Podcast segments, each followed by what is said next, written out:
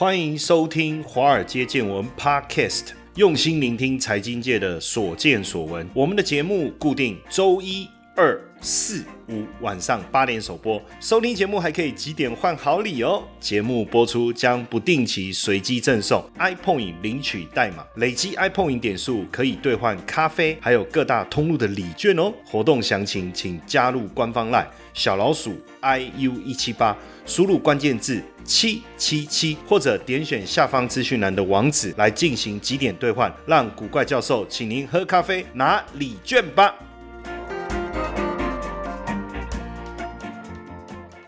好，大家好，我是古怪教授谢承彦，欢迎收听华尔街见闻。刚才要开始之前呢，我顺便喝了一口这个星巴克的拿铁哦，这应该不算自录了哈，因为大家都喝喝星巴克嘛，要不然就想喝拿铁。可是讲喝拿铁也没有办法表达我心中的那个愉悦嘛，对不对？因为 Seven 也有拿铁，全家也有拿铁，全联也有拿铁啊，对不对？喝个星巴克拿铁，哎，到底是它的拿铁真的比较好喝，还是因为它比较贵，所以喝起来就觉得有一种爽感，对不对？哦，哦口感好像就觉得特别好，还是因为它的杯子啊？不过我现在都会用那个外带杯，为什么要用外带杯？因为还可以退十块钱。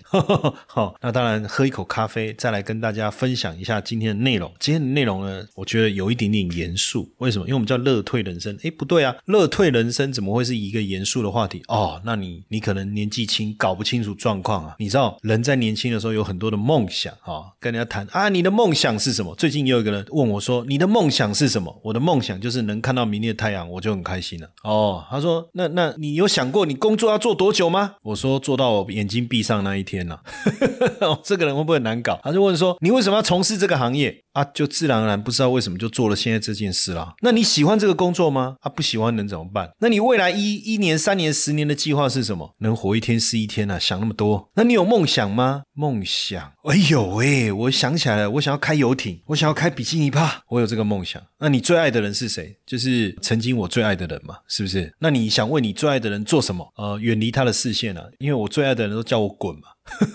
那我我爱他，所以我就要滚啊！那你最想要什么样的客户？哦，有钱，对不对？又慷慨的客户。你有想过，你你觉得你还要工作多少年？就是闭上眼睛那一年，那一年啊，不是这样吗？哦，那如果你有能力，最想帮助谁？哦，我最想帮助谢承彦啊。如果我能力有，当然最想帮助谢承彦啊，不然呢？哦，所以其实很多问题好像很有道理哈。但是坦白讲，仔细想一想，也也也没有什么道理，不是吗？哦，所以呢，今天要来谈一下这个乐退人生哦，看起来是一个有趣的议题，但是实际上也是蛮严肃的。因为年轻的时候，你的梦想可能可以支持你，然后你有很多的可以破化的这个目标，但是等你到了一个年龄的时候，你会发现要达成那些目标难度越来越高了，然后这个时候年老色衰衰啊，哈，那你的工作能力、你的体力，还有你那种冲刺的能力都慢慢下滑，所以还。是要想办法拿起年轻时候的冲劲哦，好不好？但是问题是，现在退休这个问题怎么解决？哈，离退休还很远的时候，不觉得这是一个问题。当你快要退休的时候，你突然觉得说，这已经不是个问题了。什么意思？就是它就是一个存在必须去面对的困境哦。台湾的劳动人口其实从二零二零年就急剧的下滑，那人口又有老化的趋势，所以未来的七八年级退休以后，可能领不到退休金，可能了哈。那如果说要能领到，这个缺口越来越大的情况下，势必要透过政府的一个补贴哦。那台湾人口的中位数在六十岁，就是现在台湾人口的中位数哈是在六十岁。那七八年级退休以后有没有能力？那时候台湾一半的退休人口的退休金，年轻人到底有没有办法负担？哦，所以这个未来这个人口老化的趋势又势不可挡，对不对？然后我们又越活越久，那到到底怎么办？所以现在年轻人，其实我我这一代也是卡在中间啊。你说说像我们上一辈的，他们就是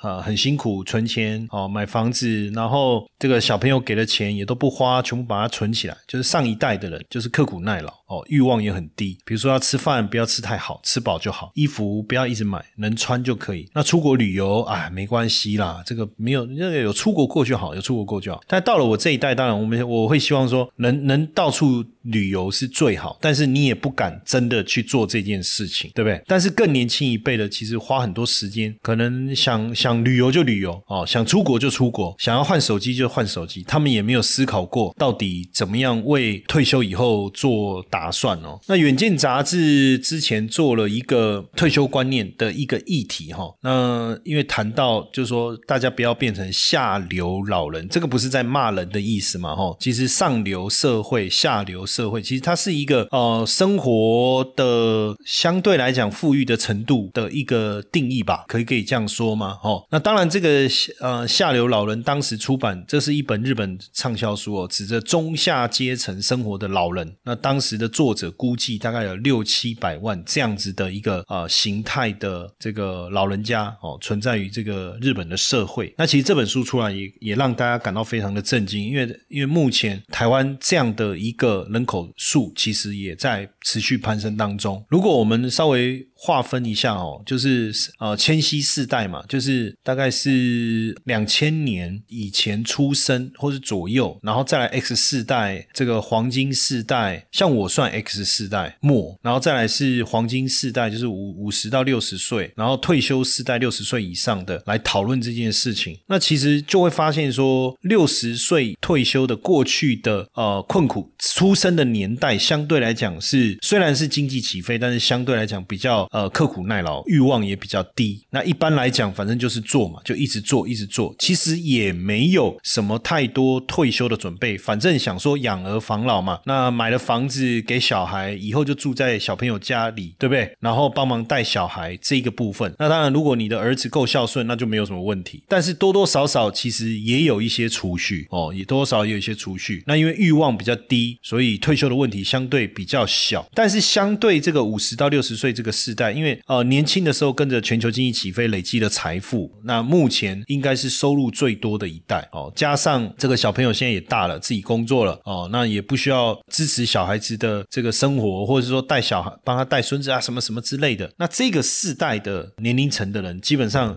呃，有也有一一定的财富哦，退休的压力相对来讲似乎比较小，那也能够投入一些义工啦，或是重新学习。像我之前呃在社大教课的时候，我发现来上课最多学投资理财，大概就这个年龄层，大概就是五十到六十岁，就是可能呃即将退休或者是刚退休，然后手边有一定的资金，有一定的存款，可能一百五百到一千，那他们对未来有一些些担忧，但是又没有那么焦虑。那另外一个就是 X 四。代哈是非常辛苦的，一方面面对到自己的父母，一方面面对自己的小孩，但是收入又没有像过去上一代这么好的情况下，感觉上压力很大。然后呃要付小朋友的教育费，要付房贷，然后要奉养双亲，还要自我学习，还要准备退休金，相对来讲焦虑感是特别特别的高，焦虑感是特别特别的高。当然呃也不寄望说这个呃儿女出社会以后，反正能够奉养他，反正不要跟他要钱，大家就阿弥陀佛了。哦，那是不是因为这样，所以新的病毒叫 Omicron 哦，不好意思，这开玩笑，不要到时候大家都说我乱讲话哈。但年轻世代哈，就网络世代、千禧世代，其实收入基本上你说呃不好吗？也不至于。那你说很好吗？真的要买房也不是那么容易。但是对于理财的观念特别强，接受度也特别高，甚至使用电子产品基本上就是家常便饭。然后对于这种所谓的比特币啦、虚拟币这种的投资也没问题，也也参加网拍，也愿意去现。限量买这个排队买这个限量的产品，那基本上是这样哦。但是呃，你说这个年龄层，你问他退休的事情，他当然会觉得很遥远，而且会觉得说能及时行乐就及时行乐。可是实际上，我我觉得我们比较真讨论的，应该还是说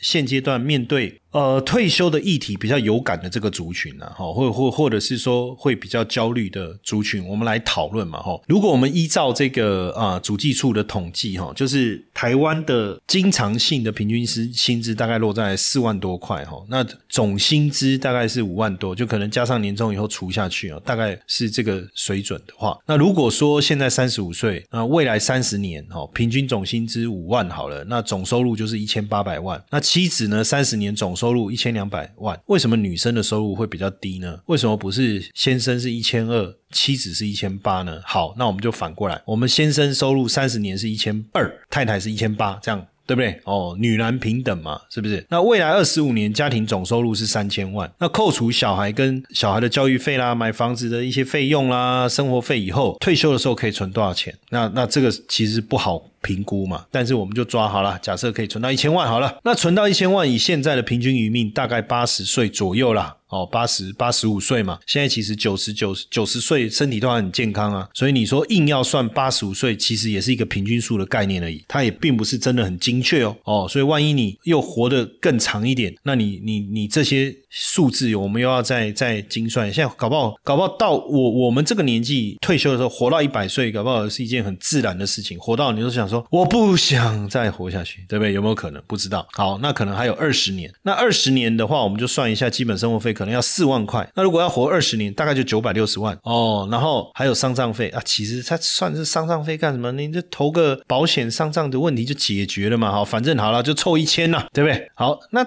问题是就是说。这个算法其实它是在一个蛮理性的角度之下哦，你每个月就是要花这么多钱，而且这是夫妻两个人呢。那假如说一个人两万，那这个到底能不能真的这样做下去？坦白讲，我觉得很很难说哈。那所以基本上大家就鼓励你说你要想办法理财啊，你退休前才能存到一千万呐哦这样子。但是实际上我们可能也去思考嘛，比如说你退休的时候月薪已经到十万了，那你的退休金，你的这个所谓的这个替代率，所得替代率哈，比如说七万，那也就是说，我至少要有七万块嘛，哦，维持。那你说啊，我不行，我就降低我的要求，哦，那不行，再降低，哦，那最后搬到绿岛算了，是不是？当然没有这样啊，所以我们还是要理性的去计算嘛。因为你在退休之前，你的生活水平需要到十万，那你退休以后，好，替代率大概到抓七万好了。那如果你退休真的存到好，那七万的话，一年十二个月嘛，那就八十四万嘛，对不对？那你要去想哦，就是你你。还有劳保年金跟劳退年金哦，这两个嘛，劳保是你投保劳保所得到的年金，劳退是你的雇主帮你提拨百分之六所累积下来的这个退休金哦哈。那所以如果你你夫妻两个人每年花个五十万，那你到七十岁你就花了两百五，因为五年嘛，一年五十万就两百五，剩七百五，你还敢再花下去吗？你敢吗？天呐，那哪敢啊，对不对？再花下去啊啊！这个时候又发现自己看呢，要求健康呢，那怎么办？而且我们还没有强调说，你可能会遇，你不知道你的保险能不能支付你的医疗啊什么，这都不知道哦，这个都不晓得的哦，哈，对。那所以你就要去想说，如果你当时投保月薪最高是四万五千八，对不对？好，那你呃劳退提缴。哦，又又有做这个提缴哦，百分之薪薪资，比如说你五万多好了，那提缴百分之六，好，那反正零零总总算下来，退休以后每个月还可以领个两万多，对不对？那所以剩你你剩下你就得自己想办法啦，要不然你说每个月两万多，夫妻两个人过，你说没有租金的负担啊，粗茶淡饭呐，什么什么，我不晓得，哦，能不能维持一个你想要的基本水生活的水准？嗨，各位粉丝们，我们开新节目了，大家还记得吗？社会事件发生一阵闹哄哄后，背后复杂的原因渐渐容易被遗忘，所以我们透过乌变这个节目，还原事件本身，以及深入探讨反思。有兴趣的听众可以直接搜寻乌变 W O O B A N G，和我们一起探寻人心和人性吧。好，所以另外一个想法，有人就说，那很简单嘛，不然你就存股，你就存股票，你股票其实存到五百万，好，五百万嘛，哈。存到五百万，我们就用直利率四趴，直利率四趴其实不难，中华电信一定有哦。那这样每年还有二十万嘛，那一个月又有一万六一万多哦，一万多了，加上刚才的两万也三万多了，然后接着每个月再卖一张股票，那我就在想说，这个算术好像也有一点问题，为什么？因为你每卖一张，你乘上百分之四的那个金额又变少了，诶，这个这个要精算哦。其实他们这样算了半天以后，发现问题不大，为什么？假设我今天真的存到一千万。我找到一个殖利率百分之六的产品哦，我当时投的这一千万投进去以后，它每年就是能够给我百分之六的这个这个配息。那后面一千万上上下下浮动哦，可能变一千一，可能变九百，不管，反正我一开始投的一千万所买到的股票的足够的这个张数，它每年配我百分之六，那我就是。六十万了嘛？哎，对不对？百分之六，对，六十万嘛。那一个月不就五万了嘛？加上刚才劳保跟劳退加两万多，就有七万多啦。那这个十万百分之七十的替代率就达到了嘛？哎呀，对不对？那重点在于说，为什么退休以后我只能粗茶淡饭？对我身体很硬朗啊，那难道我不能去打高尔夫球吗？我不能出国旅游吗？我不能去喝下午茶吗？对不对？我不能做一些我想做的事情吗？难道退休就一定就要粗茶淡饭吗？那就要看你退休金的这个规划哦。所以其实还是有很多很辛苦的例子嘛，比如说很多人退休以后，其实还是身体还是很硬朗，又没办法一直待在家里。五十五岁退休，其实身体是很硬朗的。以现在五十五岁来讲，哎，这个都是算中年而已啊。那问题是你要怎么去找到工作？所以大部分不是都都去找保全呢？哦，或是看有什么工作能做哦，至少不要待在家里被人家白眼。那甚至有些他盘算了一下，退休金其实真的不多，退休金真的不多。那因为退休金不多的关系，生活也不够，那怎么办呢？只好想办法，好，只好想办法再去这个兼兼兼差啊，哦，或是打工啊，甚至没有做足足够的这个保险计划，所以变成要做。这个医疗费就占了非常大的一个部分，然后小朋友其实现在的。呃，老一辈的人看着小朋友也会说啊，不要麻烦他们，因为大家都有自己的辛苦，对不对？哦，家里的负担啊，等等，其实都不不容易啊。那所以现在这种高龄而且贫穷的一个现象啊，真的不是只有出现在这个这个日本，或者说这个下流老人这本书里面所描述的场景，有越来越多这种高龄的就业的情况不断的发生。所以现在日本社会其实也做了很多针对高龄就业的一些辅导，也也出现这样的一个。现象，所以容不容易？不容易啊！你所以是不是能够做好退休规划？我觉得确实是一件非常重要的一个事情。所以衔接这个主题啊，我刚才就点出一个非常重要的要点哈，就是重点不是你存到一千万，然后你就每个月开始用那笔钱把它用完哦，不是这个逻辑。它的逻辑是我努力存到了一千万，我退休以后，我靠这一千万所带来的资息，哦，我就能够有一个不错的一个。生活那当然有时候不够，我可以去提领一些些，但是不是每个月都提领提领提领提领提。那因为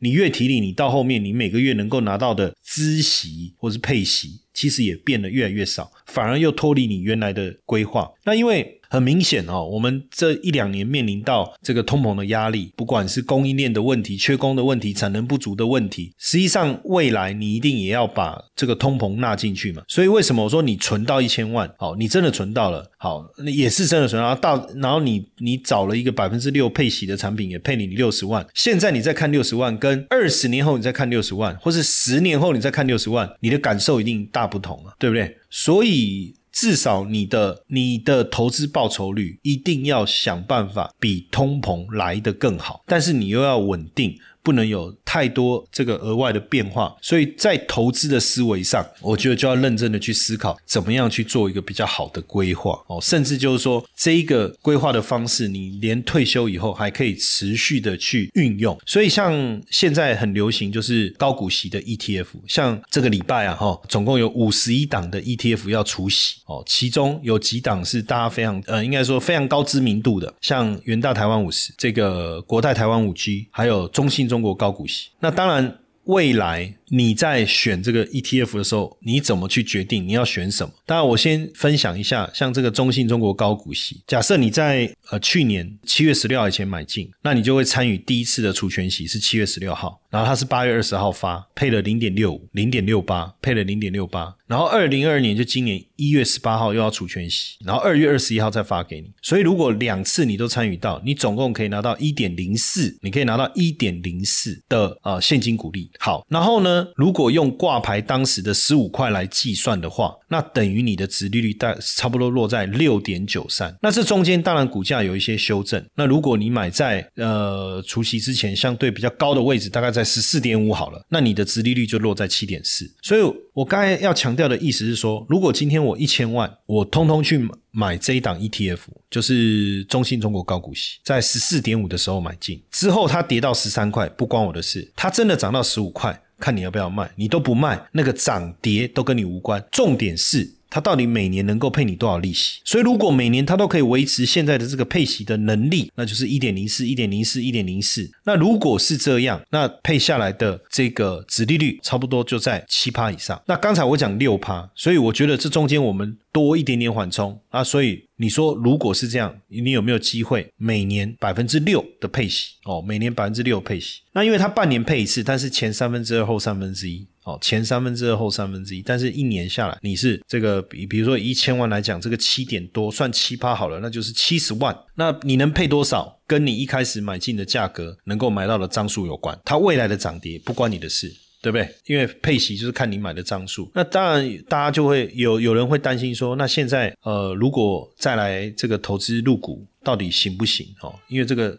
相对的殖利率是比其他的殖利率都好很多。呃，元大台湾五十，它的殖利率哦，预估值率是大概在这个二点一。那我把它乘，假设它半年配都配这样，那就大概四趴。哦，国泰五 G 半年配三点一，这一次配出来的殖利率大概是三点一。那如果两次配的都差不多，那就是大概百分之六，所以还要去看说到底它的这个配息的部分到底怎么样哦，到底怎么样？这个你就要去去，因为是不是两次配的都一样哦，你就要特别去算。所以如果像中信中国高股息，虽然这一次配零点三六，但是上一次配了多少？上一次配了零点六八，所以总共其实是配了一点零四，所以就值率来看，大概在七趴左右哦。那如果呃你投了，也就每年大概是这样。那当然就是说现阶段如果今天我要退休，我要存这个高股息，或者说我在为退休做准备，我在累积这个资金，我也不希望累积的过程产生太多的变数。所以，第一个，我的要求 ETF 一定要稳。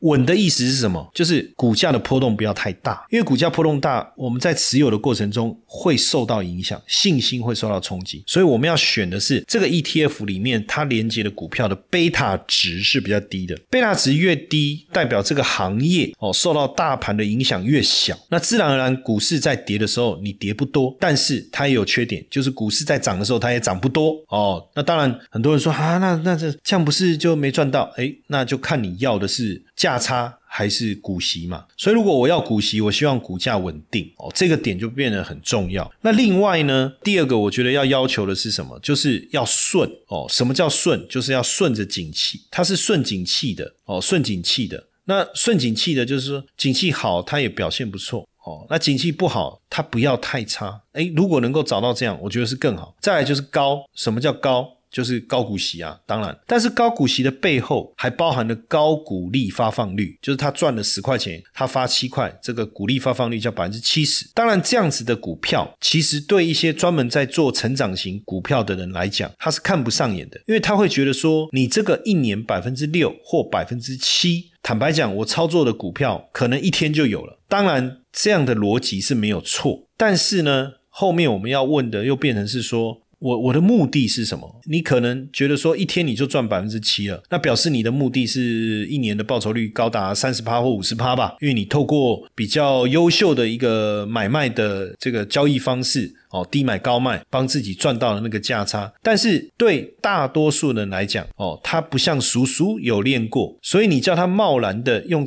去操作股票市场，不见得能够得到这么好的报酬，对不对？哦，他说老师那怎么办？没怎么办啊？第一个就来上课啊，学会怎么操作股票啊，这是第一个必要的嘛。那说啊，算了，我没有那么多时间，而且坦白讲，我虽然对赚钱有兴趣，但是我对整天去研究这些股票市场的内容我没有兴趣。那这个时候你就求稳就好了哦。就像我讲，你就你就是这个高股息就好了。那为什么我刚才讲说，像这个香港高股息，在香港有香港高股息，那同样的跟台湾这个中信中国高股息，其实它的。持有的标的是一样的哈。因为他们是 follow 同样的这个指数，那以目前来讲哈，像这个中信中国高股息，它里面的股票有哪些？像中国电力、中国建筑国际、远洋集团、哦华润电力、中国神华、华能国际电力、对州煤业、中国经贸、中国银行、中国石油等等啊哈，这个是后面还有它它总共的这个档数啊哈，你如果去看它大概三十，它基本上三十档的股票，那在这些股票当中，其实。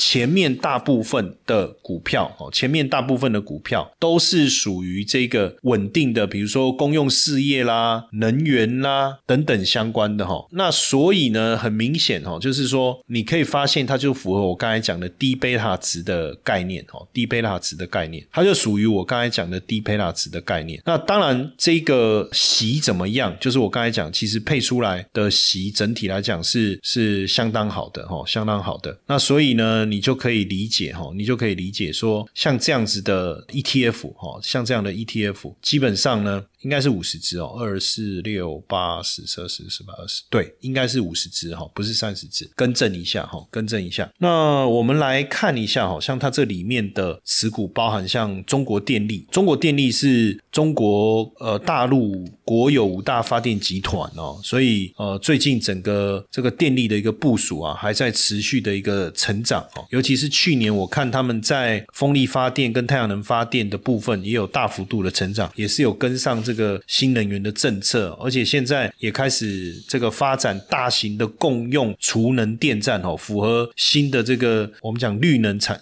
绿能发电的这样的一个需求，那还有像包括华润电力，哦，华润电力，华润电力这个主要也是从立从事这个发电厂，有水电，有蓝煤，有水水利，有风力，有太阳能发电，哦，所以这个遍布在大陆各个省份了，哈。那另外像这个中国建筑国际，其实它是在香港挂牌，哈，主要负责做什么？就是基础建设。那因为基础建设这件事情，目前对中国来讲是为了刺激经济非常重要。的呃项目哈，所以也很有帮助哈。然后另外是这个远洋集团哦，远洋集团，远洋集团它是地产控股公司，有人会担心哦，但是它跟这个恒大他们这种盖房子卖房子的这种不太一样哦，它主要的业务都是在呃中高端的住宅、商办大楼、酒店式的公寓。主要也是都在收租跟做这个物业管理哦，所以其实稍稍微不太一样哈。那另外一个像是这个中国神华哦，中国神华这个是全球第二大的煤炭上市公司，所以主要跟能源有关。那因为基本上啊，呃，能源一定是比较属于长期稳定的一个产业了哈，稳定的产业也能够比较有稳定的一个收益进来。所以像你会发现前面几个大的这个成分股都是跟电力啦、能源相。关就是它的收益是稳定的，贝塔值比较低的，所以它也就比较能够稳定的发放现金股利给你啊，包括华能国际电力啦、对州煤业啦，还有这个中国经贸啊等等哦。这个像中国经贸跟刚才的这个远洋集团就比较像哦，它是主要也都是这个商用的房地产跟酒店还有物业租赁的一个经营哦。那这个部分就比较跟所谓的打房这些政策没有什么太大的关系。那还有一个成分股是。是这个中国银行嘛？那中国银行就是大陆的四大行之一啊，哦，而且连这个瑞银都估计说，像这些大的银行，今年都还有稳定成长的机会哈。那再来就是这个中国石油哦，刚才讲到这个中国石油是目前这个大陆油气行业当中最大的油气生产跟销售上，也是世界最大的石油公司之一了哈。那随着油价的这个增温呢，那对他们整个营运来讲，当然也是呃相当的有。有利哈，相当有利，不论是呃市值也好，这个盈利也好，都在稳定的一个成长。那所以基本上啊，在在我的角度来来看的话哈，我会认为说，如果今天我要做一个呃退休的规划的话，当然我我也没有办法跟你保证二十年后会发生什么事情。但是就目前可分析的资料来看，这个 ETF 里面的成分股，至少我觉得未来五到十年应该不会有什么太大的变化